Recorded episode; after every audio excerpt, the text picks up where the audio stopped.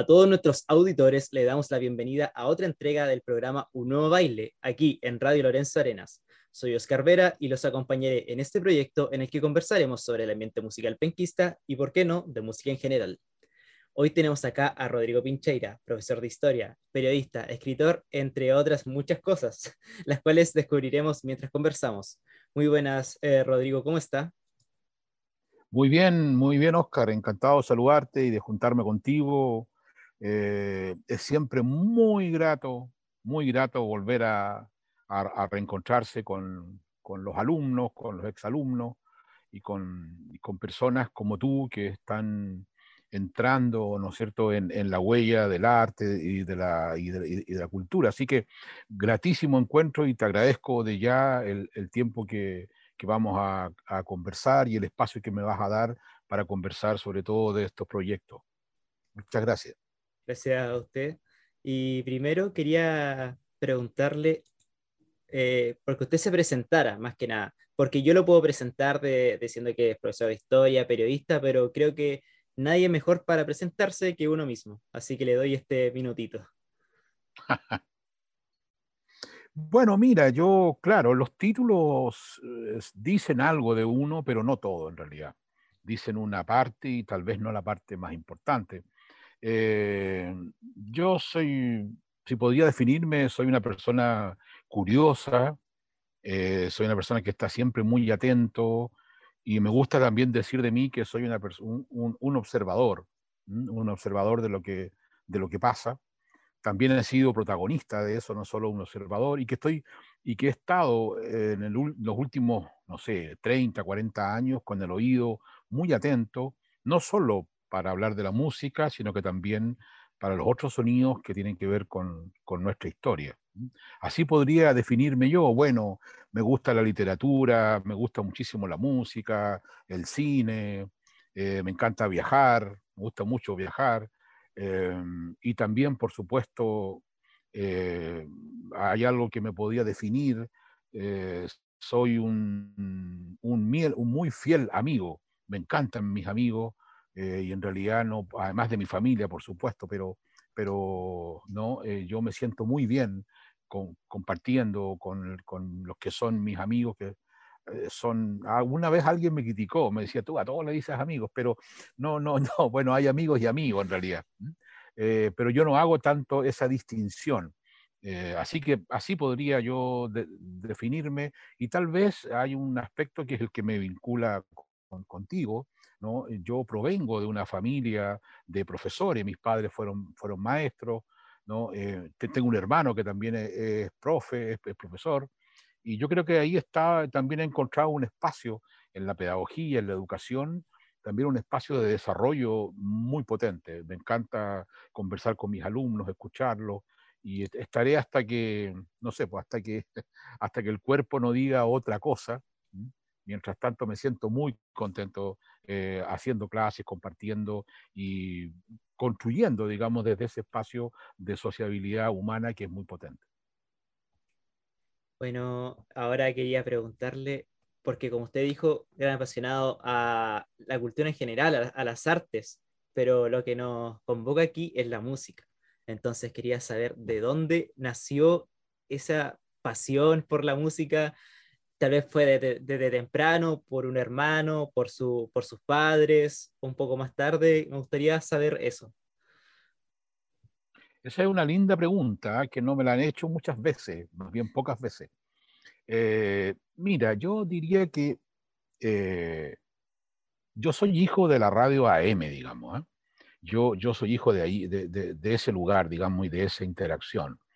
En mi casa también se escuchaba música, mis padres eran un poco melómanos, no tanto como me, hubiera gustado, que es como hago una comparación, a veces mala, entre, entre lo que yo como auditor, digamos, y, la relación con mi hijo. Me habría gustado probablemente eh, haber tenido una cosa ahí, pero no, no se dio. Pero siempre hubo música en mi casa, siempre hubo un buen equipo, pero fundamentalmente la radio prendía todo el día. Eh, eso por una parte. Luego yo viví en un lugar, esto es en el norte, en Narica, y cuando era muy, muy pequeño, eh, un vecino mío ¿no? Su madre era la señora Ida Carrasco, que era una de las, era una de las locutoras más importantes eh, de radio. La, la, tía Ida, digamos, como le decíamos, este, tenía una voz maravillosa y ella animaba, bueno, los programas de la dueña de casa en la mañana y posteriormente unos programas de tango, en fin.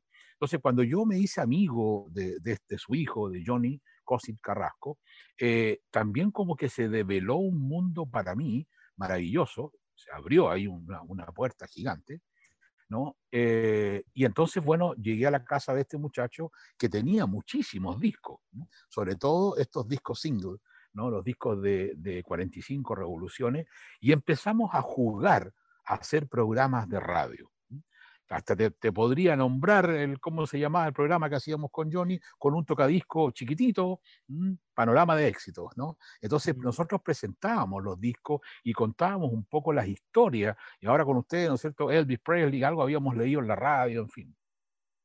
Después como que armamos un dúo como para tocar. Eh, Johnny tenía como una guitarrita así muy, muy rústica, y yo con unos tarritos, ¿no es cierto? Y por ahí siempre me gustó la, la batería. Entonces, bueno, ahí también, como te digo, se abrió un mundo. Después cuando fui por primera vez a la radio donde, con mi amigo a ver a su mamá, ahí sí que te digo que fue ah, para mí un descubrimiento gigantesco, porque se, ahí se, claro, ahí como que se descubrió también un secreto para mí, porque cuando tú escuchas radio, eh, la radio, y tal como lo vimos alguna vez en clase, ¿no es cierto?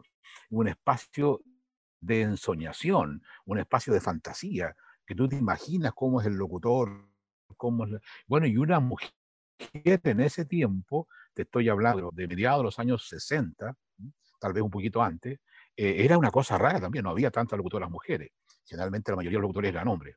Entonces, bueno, también fue ahí, entonces entré a la radio, eh, inmediatamente quise ir, fuimos con mi amigo a conocer la discoteca, que era una cosa gigante. Y yo después algo de esa, de, ese, de esa vivencia la viví yo, yo después ya más grande, mucho más grande, cuando me tocó trabajar en radio. Y bueno, y, gracias, a, gracias a Johnny eh, y, su, y, su, mamá, eh, tuvimos, yo tuve acceso, eh, Oscar, a mm, tal vez los muchachos de mi época no, no tuvieron tanto acceso a muchos shows en vivo. En esa época no había tanta música en vivo como es hoy día, era más bien restringida. Entonces, con este hombre, con este amigo, ¿no es cierto? Y su mamá, que nos regalaban algunas, ayer regalaban entradas y eso, yo pude ir entonces al, a un teatro, el Teatro Nacional, que era el teatro más grande que había en Arica, y entonces, o al Teatro Colón, y entonces regularmente, regularmente, ¿no es cierto? Eh, muchos artistas, entonces, te podría contar ¿no es cierto? Pucha, vi por primera vez, suponte tú, la gira del Pollo Fuente, Luis Dima, Palmenia Pizarro, Luis Island, o sea, todos los de la nueva ola, yo, Buddy Richard, todos los vi cuando estaban recién partiendo, Cecilia, en fin. Entonces, entonces esa experiencia fue para mí muy, muy potente. Y después, eh, ya estando ya también en el colegio un poco más grande, eh, siempre esta pasión por la música, entré a la banda del colegio, y estuve todo el tiempo allí, claro, ahí se tocaban marcha y cosas por el estilo, y de ahí tuve una pequeña pasadita por un conjunto así, donde yo eh, fui como un segundo baterista, muy aficionado, nunca estudié nada, mi hijo ahora estudia y sabe muchísimo de, música, es como, yo me veo reflejado en él absolutamente. Pues cuando fui a decirle a mi papá, eh, yo también viví en un departamento como vivo ahora aquí en Concepción que a mí le fui a decir a mi viejo que yo quería que me regalaran una batería, me dijo, está, y me mandó a cierta parte y chao. Pero siempre estuve, bueno, y, y, en, y aquí para, para, como para cerrar, eh, y, y, luego en, en, las fiestas, en las fiestas, digamos, en las kermés y ese tipo de cosas públicas que se hacían en el colegio, por ejemplo, eh, yo era el tipo más fome del mundo porque yo no quería bailar con nadie. Mi única pasión claro, eh, me llevaban como empujado, mi amigo, ya córtala, termina, qué sé yo. Mi única pasión era instalarme detrás del grupo, del conjunto que animaba esa fiesta, ese baile en el patio del, colegio. Yo estaba todo el rato ahí atrás tratar de descubrir cómo tocaba la batería. Después me hice como un poco amigo de uno de los, de los músicos de este grupo, porque vivía cerquita mío, ¿no? Por ahí. Y luego, bueno, y luego, Oscar, eh, algo que es muy importante y que hoy día en los estudios actuales de musicología está, recién estaba leyendo ahí, descubriendo un libraco, un librito que es los estudios de, de, audición, de qué es lo que significa oír, la práctica de la escucha. Y eso, en mi caso, vino ya también muy temprano, como te contaba, primero esos discos, ¿no es cierto?, chiquititos, y después las cosas que empezó a comprar mi papá. En Arica había también acceso a comprar discos importados, sobre todo discos, discos europeos y discos norteamericanos. Después vino esta escucha con los amigos, esa práctica de escuchar música en grupo, ¿no es cierto? Yo recuerdo haber estado tardes, algo de eso le transmito a mis alumnos, de música, tardes enteras, haber estado con tres o cuatro amigos este, escuchando los primeros eh, larga duración de los Beatles, por ejemplo, de Calito Santana cuando salió Quedamos Locos, de los primeros discos de música chilena, los primeros discos del Quilapayún, de Inti Gimani, eh, el primer disco de Frank Zappa, en fin. Y esa práctica, esa práctica yo la mantuve, la, he mantenido hasta el día de hoy, esa práctica de la escucha. Por tanto, de ahí entonces vino esto, después hice programas de radio, en fin, bueno, pero eh, ahí está la base, ¿no? Ahí cuando yo tenía, no sé, seis, siete años, ya, ya esta cuestión de este asunto de esta práctica de escuchar, de escuchar y vincularme con la música como un auditor, ¿no es cierto? Y después, bueno, ya eh, una escucha de otra manera. Recordamos a nuestros auditores que estamos con Rodrigo Pincheira, periodista y escritor sobre muchas bandas musicales, entre otras cosas. Y ahora quería entrar algo más en lo que está haciendo hoy en día, porque comenzando con su historia con la literatura y la música nacional, tuvo primero los libros de Chuenqui Nilo, Leyendas del Sur, y los elementos, voces y asedios de, al grupo Congreso. Eh, ¿Qué tan importantes fueron para usted estos libros? ¿Era algo que quería hace mucho? ¿O fue algo que se le presentó un día y dijo, no, yo voy a hacer esto ahora? ¿Fue como, o fue algo que venía hace años pensando, quiero tener un libro eh, claro. sobre ello?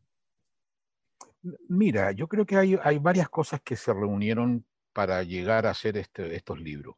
Lo primero es que yo como periodista y ya metido más bien en la academia, empecé también, bueno, yo como periodista escribí mucho de música.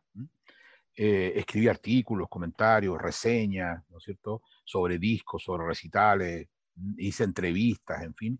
Y como te decía, me fui ya vinculando de modo profesional a la música como periodista. Pero también me puse a estudiar, me puse a estudiar, eh, digamos, a, tener una relación ya de, de, otro tipo, a estudiar un poco de música y un poco la relación social de la música, artística, estética, etc. Entonces, en algún momento de esto fue el, el 2010, un poquito antes, un poco antes. Eh, por mi relación profesional con algunos músicos y también por una relación personal. O sea, yo al dúo Choinquinilo lo conocí en los años 80 de, de, ese tiempo. Entonces, en un momento eh, de una gira eh, de los, de los Chuenque, de Nelson y Marcelo, como tú sabes, Nelson murió trágicamente de un accidente. Ellos que pertenecieron a la movida musical de los años 80, que se llamó el Canto Nuevo, estando aquí en, en la casa, en mi casa, después de un recital, eh, comiendo y, no sé, bebiendo algún, algún vinito, eh, yo les propuse la idea, ¿no es cierto?, de que, yo, de que me gustaría hacer un libro, más bien un libro como de conversaciones con ellos, perseguirlos un poco por ahí y luego y sumar también a otra gente que escribiera sobre la relación que tenían ellos con el grupo. Y me dijeron que sí, que les parecía una cosa muy interesante. en todo caso, los Chuenques tienen, curiosamente, como tres libros escritos, cosa que no todos los grupos pueden, pueden decir. Tal vez el Inti Gimani puede decirlo, pero, pero, pero no. Entonces, bueno, me, me, puse, nos pusimos en esa tarea y hice entrevistas, luego convoqué a algunos amigos a que escribieran algunas cosas, su, su vivencia personal con, con lo que ha significado, significaban las canciones eh, sobre, este grupo.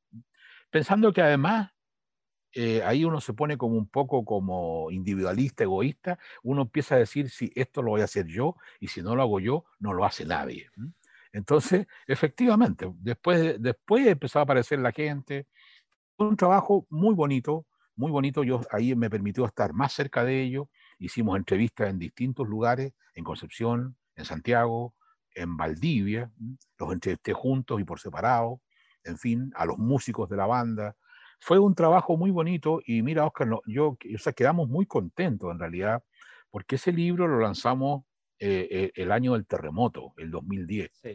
Eso debe haber sido en septiembre, por ahí, no me acuerdo bien, agosto, septiembre, en la sala 2, ¿no? Eh, ¿Y qué es lo que ocurrió? Nosotros hicimos una primera edición de mil ejemplares y en tres, con plata prestada, y en tres meses vendimos, y ese libro no se vendía en librería. Nelson, y nos pusimos de acuerdo, ¿no es cierto? Nelson dijo, mira, este libro yo quiero venderlo mano a mano. A mí me interesa eh, hablar con el lector, hablar con la gente, que es algo que yo también eh, recogí hasta ahora. Así que en los primeros tres meses vendimos como 400 libros, solo vendidos en los recitales. Ellos no actuaban tanto tampoco. Así que, yo quedé muy contento, esa edición se agotó. Y cuando Nelson murió, eh, yo le propuse a Marcelo que deberíamos hacer una reedición, eso fue el 2016, una reedición de este libro en donde ya se diera cuenta también de la, de la muerte la trágica muerte, lamentable muerte de mi querido amigo, el año 2016, un accidente fatal, un accidente automovilístico, por ir hablando celular el porfiado y no, y no darse cuenta de lo que pasaba.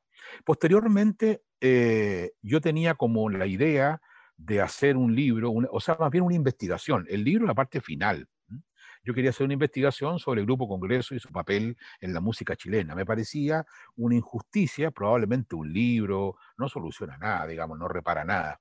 Pero yo, yo entendía que era, era, ese más bien fue un acto como de reparación. A mí me parecía que el Grupo Congreso, así como los otros grupos, no estoy, eh, digamos, eh, ningunando a nadie, ni despreciando a nadie, tenían una investigación. ¿Por qué no investigar sobre el Grupo Congreso, digamos, su trayectoria, su estética, su proceso de composición eh, y su lugar en la música chilena? Yo me hice muchas preguntas para, para ese libro.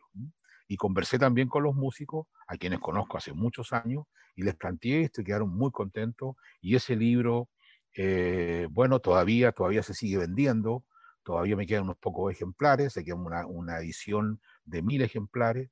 Eh, lo presentamos en Santiago, en Concepción, en Valparaíso, en Viña, en Valdivia, eh, en Temuco.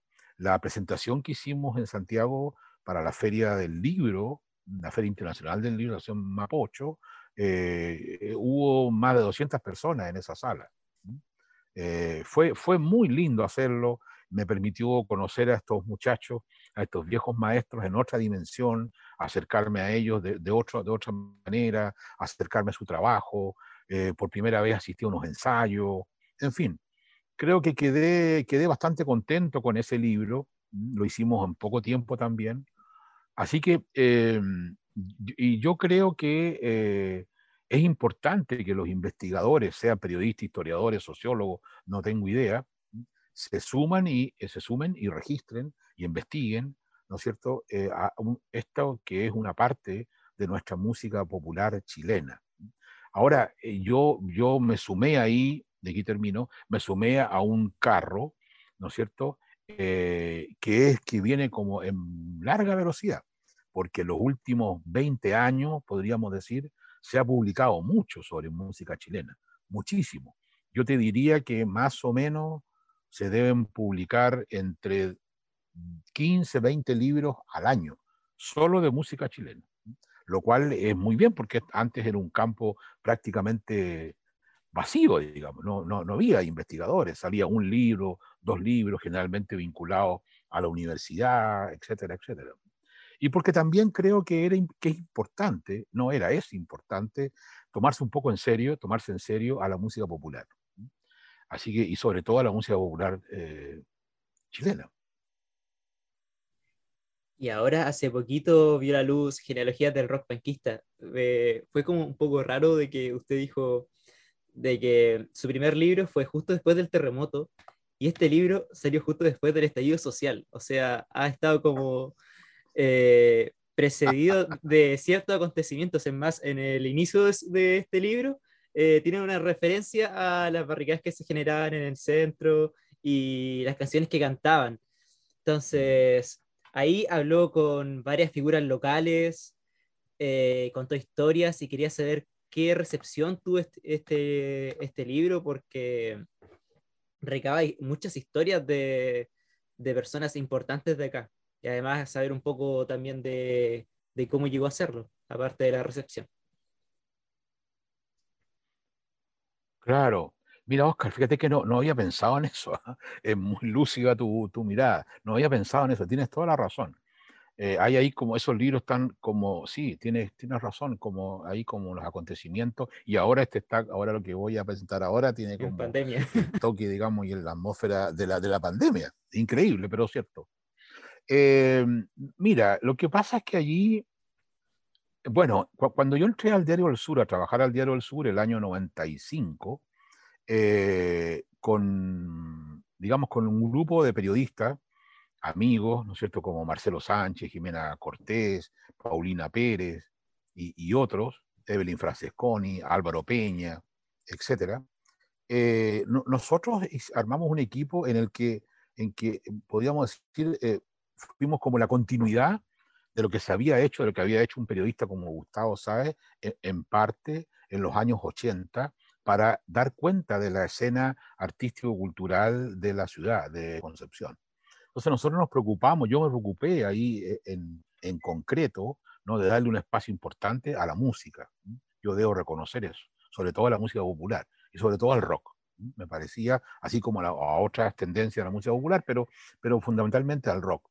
Levantamos ahí, ¿no es cierto?, y vehiculamos y comunicamos y le dimos un estatus, un rol de importancia. No fuimos los únicos, pero creo que hicimos un trabajo que iba en, esa dirección, de, hacer una, dejar, digamos, un archivo, ¿no?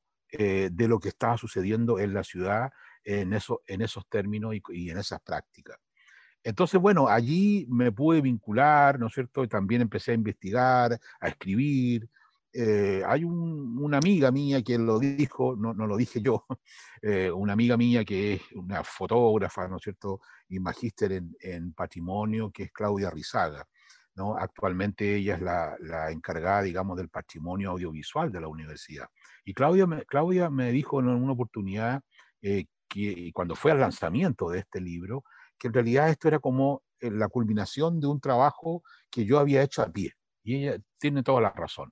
Este es un trabajo hecho a pata, se gastó la suela, entonces fuimos a los recitales, fuimos a escuchar a los grupos, eh, dimos cuenta de eso, conversamos con los músicos, en realidad decir ese camino a pie es como una cosa metafórica, ¿no es cierto? Es algo que se va construyendo lentamente.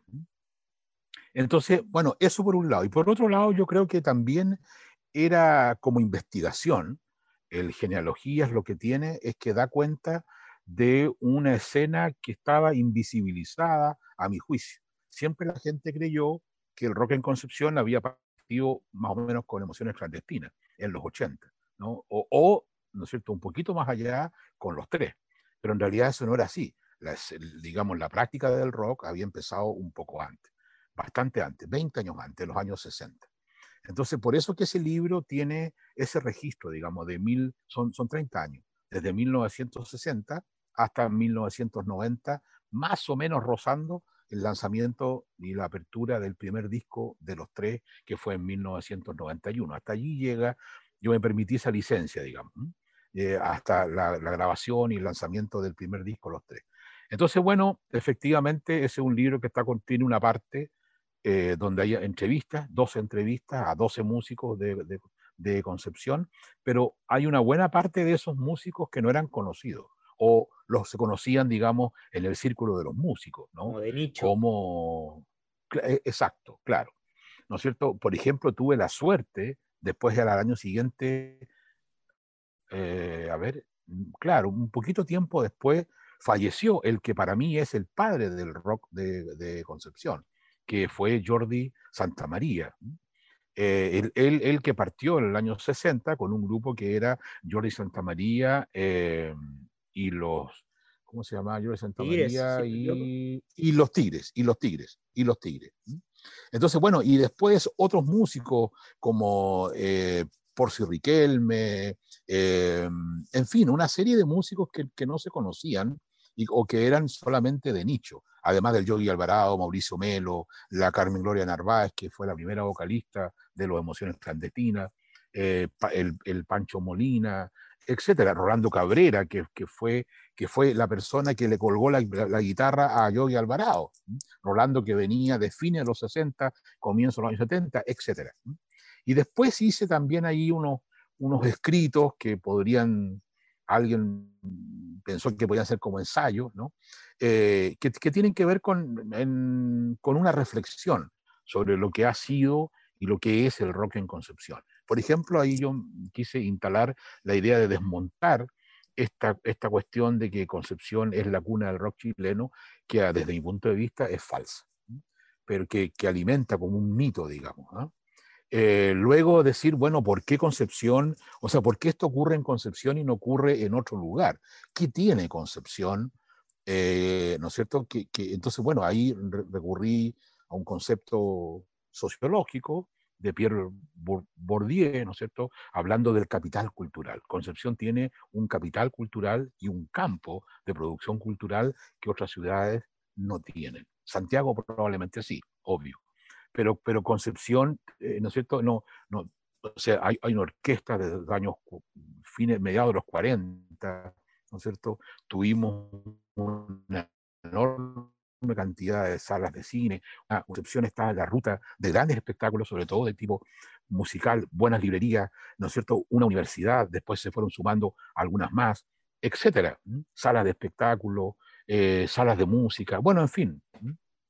Concepción tenía un capital, tiene un capital cultural, eh, coros, en fin, una actividad musical, grupos de folclore, compositores, en fin, que permiten explicar entonces y entender de mejor manera por qué podríamos definirnos como una ciudad musical. Ese, ese libro tiene ese registro.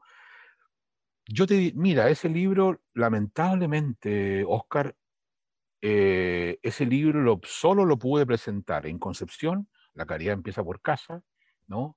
Con, lo presenté en la escuela de verano de la UE Concepción, con un auditorio lleno, eh, ¿no? Y luego lo llevé a Santiago, a la Universidad Alberto Hurtado.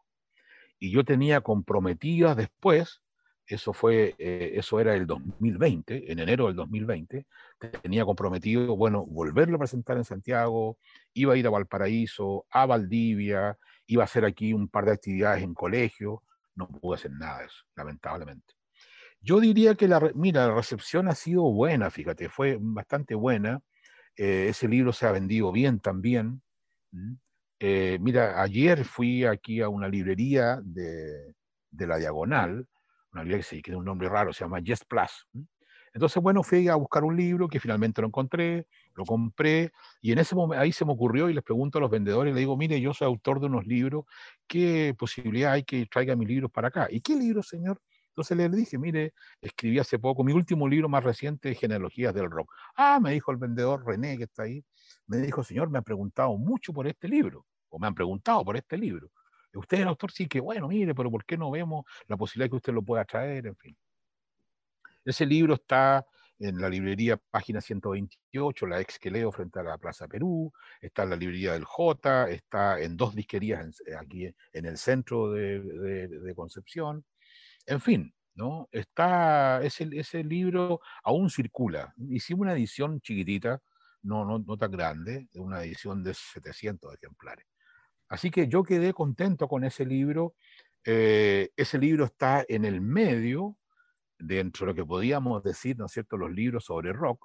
Primero apareció Concenov, de Ricardo Cárcamo y Ángel Rogel, después apareció este libro, y finalmente el año pasado, a fin del año pasado, apareció un libro que se llama Noches de Rock and Roll, de Rodrigo Cabrillana, en que también estudia y se preocupa de registrar la escena del rock de Ponce de los años 80. ¿Mm? Y sé que vienen otros libros también de, rock hay uno, no sé si de rock concretamente, pero, pero hay una preocupación por estudiar el rock, en fin. Y ahora, volviendo como a lo más actual y lo que nos convoca principalmente, que es el libro Somos tontos no pesados, que va a ser acerca del disco homónimo de los tres. Quería saber cómo nació la idea de, de querer trasladar a papel este material discográfico tan emblemático para, para la música chilena. Como, y además siendo una continuidad de lo que es eh, genealogías, porque como usted dijo, se em, tomó la licencia de llegar hasta ahí en aquel libro y esto es como se puede decir una continuidad. Claro, mira Oscar, em, seré breve. en realidad, este, este, la escritura de, de este proyecto, de este proyecto de investigación, eh, nace, digamos, de un, nace de un error, ¿no? nace de un defecto, nace de una pérdida. En realidad, yo originalmente el año pasado había postulado un, proyecto al Fondo Nacional de la Música, del FONDAR, ¿no? para hacer un estudio sobre precisamente los 30 años que se cumplían del primer disco de los tres grabado y lanzado el 4 de septiembre de 1991. Pero yo fui declarado inadmisible por un error mío, yo cometí un error, un error administrativo y burocrático, que no viene al caso contar, pero es una cuestión ya.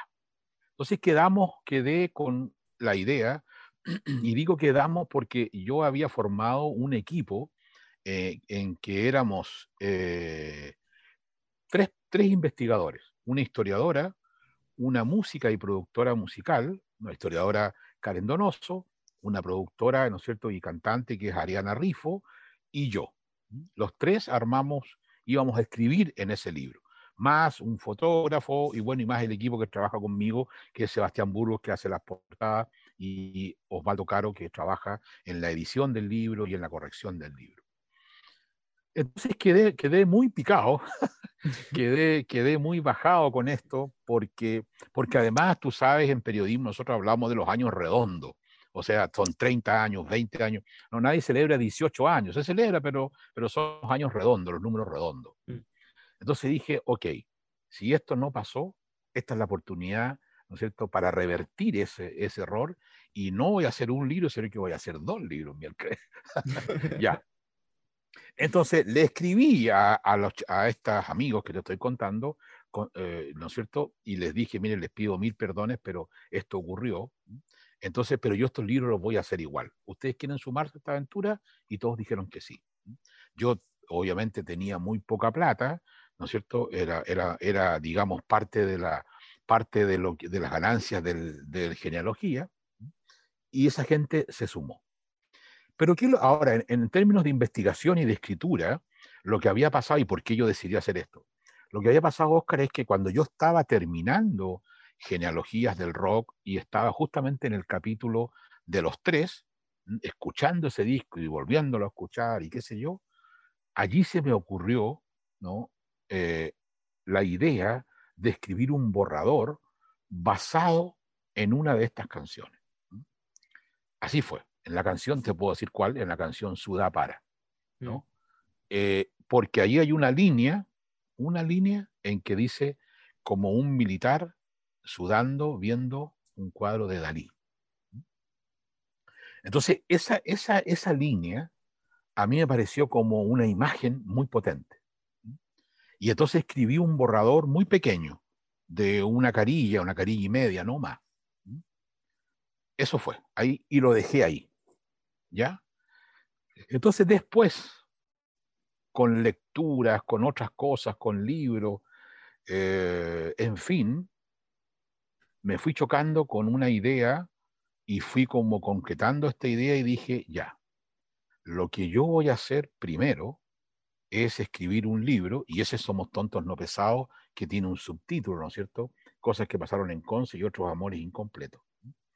Entonces, eh, dije ya, lo que voy a hacer es que voy a escribir, y tú lo sabes porque eres periodista o futuro periodista, voy a escribir unas crónicas de no ficción basadas en las canciones, en una línea, en la música, en el texto directo, etc. Pero cuando estaba en eso, ¿no? esto lo empecé a escribir en, a ver, esto empecé a escribir en marzo, no, perdón, en mayo del año pasado en mayo del 2020, en plena pandemia. Claro. Ahí empecé a escribir estos borradores, qué sé yo, pero, pero llegué a un momento en que precisamente esta canción que originó, que fue la que explotó todo esto, fue la dinamita de esta cuestión, me permitió, y entonces ahí dije, no, aquí voy a hacer, voy a hacer una ficción pura. Entonces, finalmente el libro, para, para ir más allá, ¿no es cierto? De las, tiene, son 10 textos, son 10 relatos, en los cuales 8 son crónicas de no ficción y 2 son crónicas de ficción. Entre medio de esto, Oscar, hice, hice por Zoom unos cursos maravillosos, asistí a unas charlas, eh, a una charla con Leila Guerriero, una periodista argentina y escritora argentina, con Martín Caparrós, un gran cronista, de los grandes cronistas latinoamericanos, con Jorge Carrión, un periodista español, y ellos también como que me dieron ciertas luces, ¿no? Eh, de la posibilidad de convertir un texto eh, en una crónica, ¿no es cierto? Y, hacer esta relación entre un espacio sonoro, ¿no? Y, un espacio escrito. También hizo, hizo un seminario de dos meses de sociología de la literatura, en la que yo me pude con una universidad argentina, la Universidad Católica Argentina. Entonces también allí me, me rocé, me relacioné con una literatura, con textos, con autores, y finalmente llegué a la siguiente conclusión, y es lo que planteo en este, en este libro, en esta investigación, en este libro, ¿no? Que eh, es posible entender un disco como un texto, un disco que está escrito pero no con palabras, está escrito con música, con notas musicales. Pero también entenderlo como un archivo, entenderlo como una superficie en la que yo me convierto en una suerte de DJ y hago un scratching ahí y entonces muevo la historia hacia adelante y la historia hacia atrás, ¿no? Entonces allí, y ahí pongo, ¿no? Para, ahí, ¿no es cierto?, saco al baile una serie de personajes y de hechos que desde la historia han estado, entre comillas, también un poco invisibilizados. Entonces hablo de Sebastián Acevedo, hablo de la musa del mural de la Casa del Arte, doña Lisa Cuevas, hablo del poeta Allen Ginsberg, que estuvo en Concepción en 1960 y las escuelas de verano, hablo de el Cecil Bar, hablo de las huelgas del, de la, no solo de las 60, de 1960, las huelgas del carbón, y toda esa cosa bastante épica, sino que voy para atrás y concretamente hablo allí de lo que pasó con las mujeres, ¿no es cierto?, en ese sentido. Em, hablo de estos amores violentos, un amor violento, por ejemplo, y ahí hablo de la Petronila Neira, y hablo de un crimen que ocurrió a fines, a mediados del perdón del siglo XIX, en 1859, eh, una muchacha que se llamaba eh, Carmen del Pino, ¿no? que asesinó a su marido acá en Florida, ¿no? y esa mujer fue fusilada. Pero muy interesante lo que ella dice. Me revisé el juicio completo y me basé en una investigación que hizo una muchacha, se me escapa en este momento el nombre, para obtener su magíster o su título de profesora de historia en la Universidad del, del, del. Eh, en fin, hablo de los terremotos, eh, hablo de la presencia en Jamaica, por ejemplo, mm. eh, hablo de la, de la, presencia africana en Concepción. ¿no? Y fíjate que ya había escrito ese texto y de repente, buscando entrevistas y qué sé yo, me encuentro con una entrevista a Álvaro Enrique que decía que a él en Jamaica, más que esta cosa del reggae y todo, a él lo que le interesaba era, hablar de la negritud. Entonces hablo de Juan Valiente, que fue como el primer, uno de los primeros negros que, eh, que llegó, o afro, que llegó a, Concepción, que era un negro liberto, o sea, una persona que había venido que se vino de África como esclavo a México y de México finalmente llegó hasta Chile, ¿no? Eh, ese Juan Valiente, en San Pedro hay una calle que lleva, que lleva ese nombre, ¿no? Hablo de la laguna de los negros, cuento ahí, ahí, ¿no es cierto? Hago una crónica y describo de un modo entre periodístico y literario lo que allí pasó. Imagino unos diálogos, en fin, de lo, de lo que pasó ahí a mediados del siglo XIX. Y luego hablo eh, de, de, los futbolistas, de los futbolistas eh, africanos que han jugado en Concepción, como Ocupé Bayenga, por ejemplo. Claro que jugó por, por la U de Conce. Eh, él, él, era de Senegal, si no me equivoco.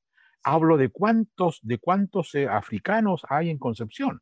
¿Hay o no hay? Y finalmente hago un retrato, para esta historia, ¿no? de la presencia de los haitianos en, en, en Concepción, ¿no? en, ese, en ese tema en Jamaica. Y finalmente el último relato que se llama He barrido el sol, eh, que a mí, a mí me parece que es un relato como bíblico, ¿eh? esto de que se barre el sol, ¿no es cierto? De hecho, le pedí a un amigo mío muy, muy, muy cristiano que me investigara, le preguntó a unos pastores y me mandó una referencia. Allí lo que hago, Oscar, que es alucinante eso, y ahí me divertí mucho, ¿no? Allí yo, eso es una crónica de absoluta ficción, lo que hago allí es imaginar a un habitante de Concepción, pero en el año del futuro, en el 2222. Se ha secado el... Es decir, y hablo y ocupo un concepto que no es mío, que ese concepto lo ocupó el poeta Alexis Figueroa, el trabajaba con esto, que es el concepción post-apocalíptico. Entonces yo ya añadí esto de que no existe el biobío, se secó el biobío. Con el bombazo secó, la bomba y toda la cosa atómica, el biobío se secó. Entonces hay un tipo ahí, ¿no es cierto?, el protagonista de esta historia que se llama de una manera, que tiene que ver con también con un cuento urbano, ¿no? Y qué es lo que hace él buscando, buscando agua. Hay una imagen muy bonita en la que él encuentra como un fósil, ¿no es cierto? Entonces toma esa, esa como tierra y al levantarla se despliega como un holograma y ahí aparece una serie de personajes de Concepción, él dialoga con ellos, ¿no es cierto? Etcétera. Así que bueno, y además, y aquí termino, se me ocurrió, la, idea, no, la idea no es mía, la idea, y yo lo, lo, digo en el libro, se me ocurrió esta idea que, que ha desarrollado la radio Bio Bio, ¿no? que partió algo así como 10 cosas que deberías saber de Concepción. Eh, si quieres venir a Concepción, tienes que saber estas 10 cosas. Entonces yo escribí 50. Yo escribí 50 cosas que deberías saber antes de leer este libro. Y ahí son unas cápsulas muy pequeñitas, de 8 o 10 líneas, donde hablo de todo, digamos, de cuestiones políticas, de viajeros del siglo XVI, de asuntos socioculturales, artísticos, musicales, del cine, de, la radio, de un montón de cosas, de la danza, en fin, de alguna guerra, todo eso, de la presencia de, ¿cómo se llama?, de, de Charles Darwin, Darwin aquí en la zona, para un terremoto precisamente. En fin, son como 50 capsulitas. Mm, hablo también de algunos lugares, por ejemplo, el Rich, ¿no? En fin, eh, claro, hablo de eso, sí, sí, hablo de eso. Eh, de algunos bares también en Concepción, en fin. O sea, Ese es el libro. Es como una base de los tres, pero es mucho más que eso, como pudimos escuchar. Y quiero saber que como al menos la base pura de los tres, eh, supe que Titae creo que eh, tomó de buena manera el que venga este libro. No sé qué le parece a usted eso. ¿Cómo supiste? Anduve investigando. sí, sí, sí, sí. Mira, yo, yo no, yo, eh, claro, es, es, cierto eso. Mira, esto es así. yo, por un asunto de tipo legal, a ver, cuando yo estaba trabajando en esto, en el verano, este verano, me encontré con el hermano de Álvaro Enrique, con Gonzalo, a quien conozco un poco más, digamos, y, siempre tenía una relación muy amistosa con él. Entonces lo olvidé aquí en la Plaza Perú y le digo a eh, Gonzalo, a quien a él se le llama el, huevito Enrique, oye, Gonzalito, le digo, mira, te cuento esto para que le conté al Álvaro, estoy trabajando en esto, ya, no, me dijo que bueno, ya, que sé yo, bla, bla, bla. Y después entonces le pregunté, yo le dije a Álvaro, o sea, perdón, Gonzalo, pregúntale a Álvaro si hay algún problema, y yo lo había averiguado por mi parte en todo caso, que yo ocupe, digamos, el título de una canción de los tres.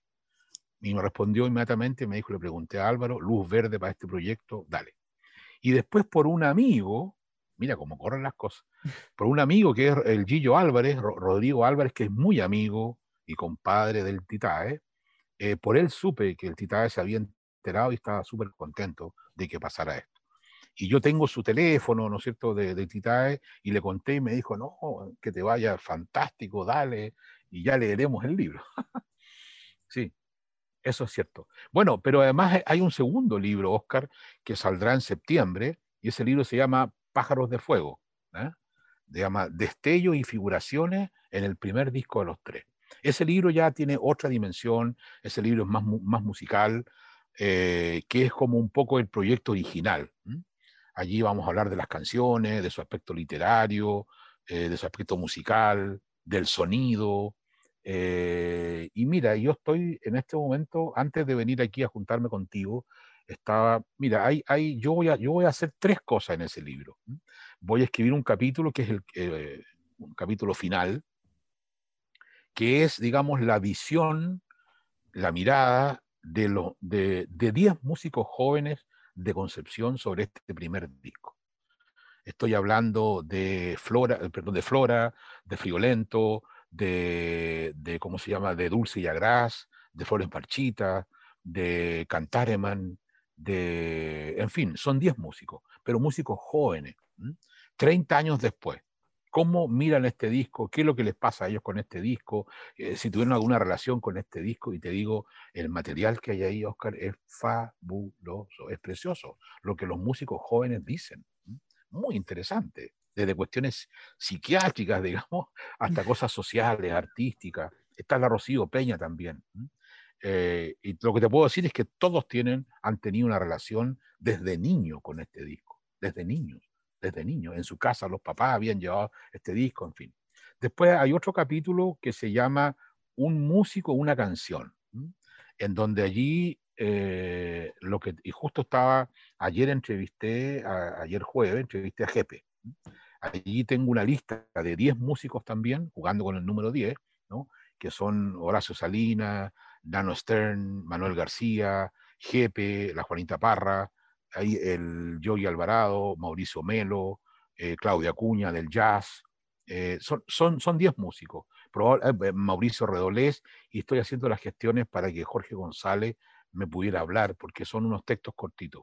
Entonces, cada uno de estos músicos elige y me va a decir cuál es la canción que más le gusta y por qué de ese disco. Seguramente se va a repetir, ya hay dos que hablan de pájaros de fuego, por ejemplo. Y después habrá una tercera parte, de aquí termino para contarte ese libro, eh, que yo voy a escribir sobre algunos ensayos, algunas ideas, ¿no?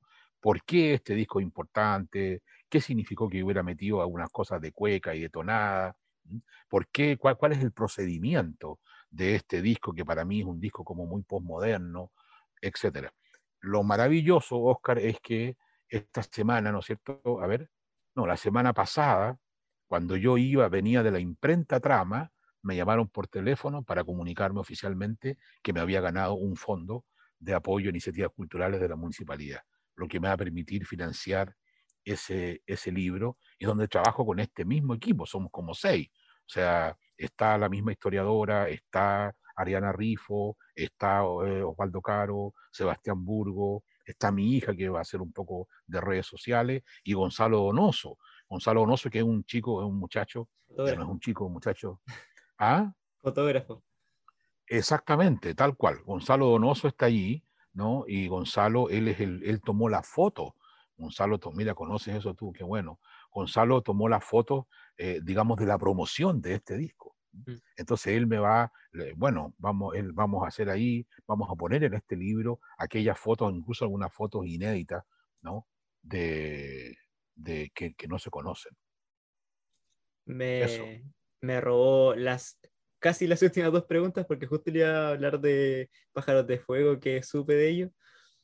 Eh, y bueno, quería ya como finalizando eh, esta conversación, quería darle eh, un minutito libre para que nos comentara, eh, por ejemplo, las fechas de lanzamiento de estos libros. Creo que Somos Tontos No Pesados viene a mitad de junio, eh, Pájaros de Fuego por septiembre, entonces ahí le doy este minuto de confianza. Ya, Oscar, muchas gracias. Me alegra muchísimo que, no puedo dejar de esta cosa del, como del profesor, ¿no? Pero me, alegra mucho que, que, estás bien, muy bien informado, hasta cosas que yo apenas sé, tú las sabías mm, tan bien como yo, o mejor que yo, ¿no? Eso, y te, te, felicito por eso.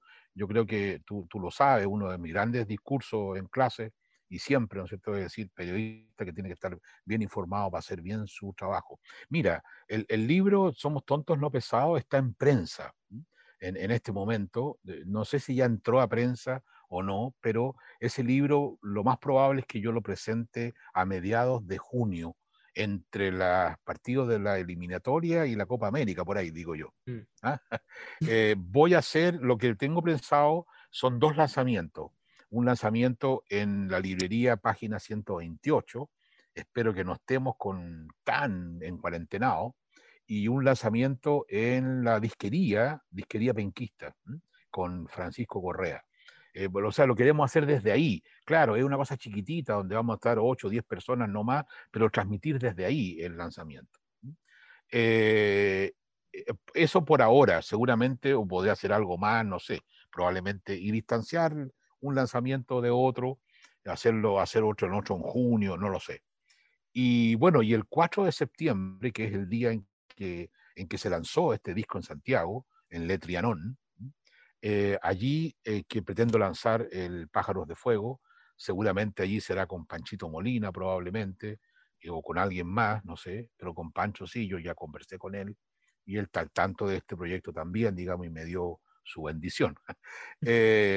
así que mira, te puedo decir, Oscar, que estoy muy, muy, muy, muy contento. He aprendido un montón. el otro día estuve en una charla ya, cerrando aquí, pero una charla con un colegio artístico en Quilpué, donde hablé específicamente de este libro y estuve con los profesores y los alumnos que me hicieron muchas preguntas, muchas preguntas. Eh, ¿no? sobre la posición mía, sobre la historia, en fin, cómo narrar. Así que mira, lo, he pasado muy bien eh, y te, te, repito, claro, estos dos libros son como la continuidad, aunque, aunque yo debería trabajar eh, próximamente, pero para eso quiero armar un equipo, ¿no? Debería trabajar en una segunda parte en lo que viene, o sea, y sé cómo va a partir, digamos, del 91 al 2001 hasta el 2011, o sea, los próximos 30 años del rock en Concepción que no está historiado, no está registrado. Y sé cómo ese libro va a empezar, con un recital del grupo Machuca en lo que era, eh, o sea, en un estacionamiento frente, ahí en O'Higgins, frente a la Asociación Cristiana de Jóvenes que ahora se va a vender, a la IMCA. Ahí ocurrió, creo que fue por un año nuevo, un recital del Grupo Machuca, el año 91. Así voy a, voy a, voy a partir, por ahí voy a partir. Así que, bueno, eh, quería agradecer nuevamente a usted por aceptar esta invitación, don Rodrigo Vincheira, y darnos esta conversación. No, muchas gracias a ti, Oscar, y te repito lo que te dije al comienzo, ¿no es cierto? Es gratísimo para mí también y me llena un poco como de orgullo encontrarme con mis alumnos, con mis exalumnos, ¿no es cierto? Que están a punto de convertirse en colegas, otros que ya son, ya son periodistas, ¿no? Y que están tomando también esta ruta, en tu caso específico, este camino, si yo voy a desaparecer prontamente, no, no tan prontamente, pero, pero y ya, o sea, yo estoy en un tiempo, hace, hace rato ya, estoy en un tiempo en el, que, en el que es necesario compartir lo que uno sabe y traspasar, digamos, el, el mando. Y en ese sentido, son ustedes los jóvenes los que tienen que empezar a trabajar y estoy dispuesto a eso.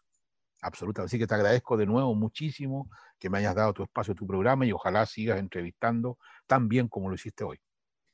Muchas gracias, don Rodrigo, y los invitamos a que sigan en nuestra sintonía de Radio Lorenzo Arena 107.1 FM y nos encontramos el próximo jueves a la misma hora, 17 horas, y les deseamos unas muy buenas tardes.